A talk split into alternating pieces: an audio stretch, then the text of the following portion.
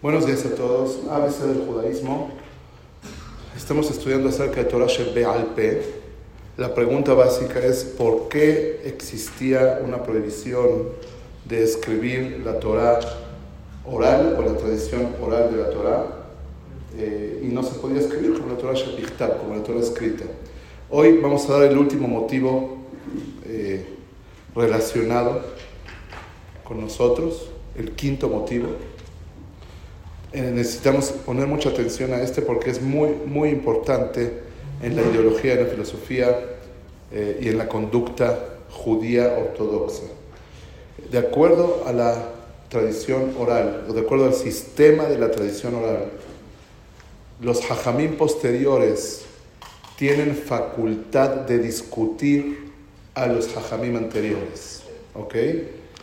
Contrario a lo que se piensa, Maimónides dice claramente en su libro, eh, eh, en el Hot Mamrim, en, la parte del Shofetim, que el Beddin, el tribunal rabínico de cada generación, tiene la facultad de discutir a la legislación de los rabinos de otras generaciones, de generaciones anteriores. Eh, solamente existen algunos detalles en decretos rabínicos que para poder discutir a los rabinos de generaciones anteriores se necesitan ciertas condiciones eh, básicas eh, eh, que, tienen que tener los rabinos para tener esa facultad.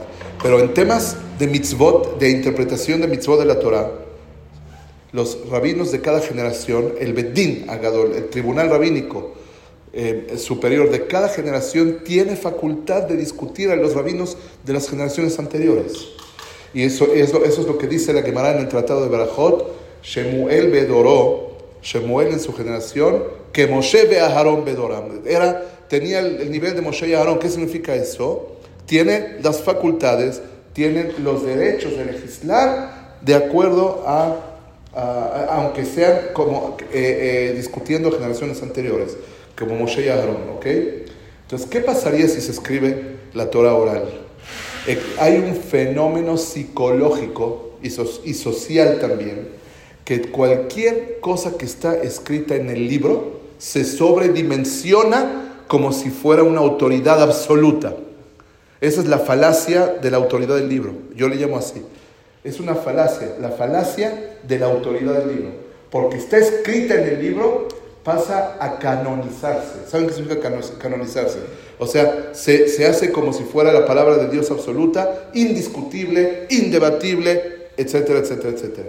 Entonces, si la Torah oral se permitiera escribir y un tribunal rabínico de una generación del siglo III, del siglo IV, del siglo V, del siglo VI, eh, decide que hay alguna mitzvah que tiene que reinterpretar, o que hay alguna ley que tiene que relegislar, o que tiene que cancelar algo, o que tiene que adicionar algo, llegaría la gente y diría, ¿qué derecho tiene ese rabino de discutirle al libro? Y saca el libro y dice, mira cómo está escrito en el libro.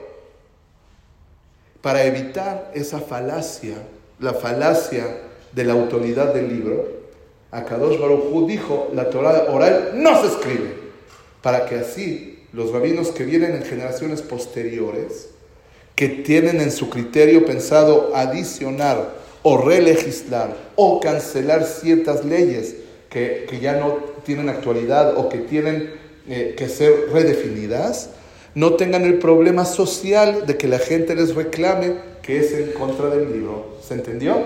Es muy importante esto, porque caemos mucho en la falacia. Una vez eh, mi Shiva estaba en algún lugar del mundo y dijo algo y, una persona saltó y le dijo, Jajam, ¿dónde está escrito lo que usted está diciendo?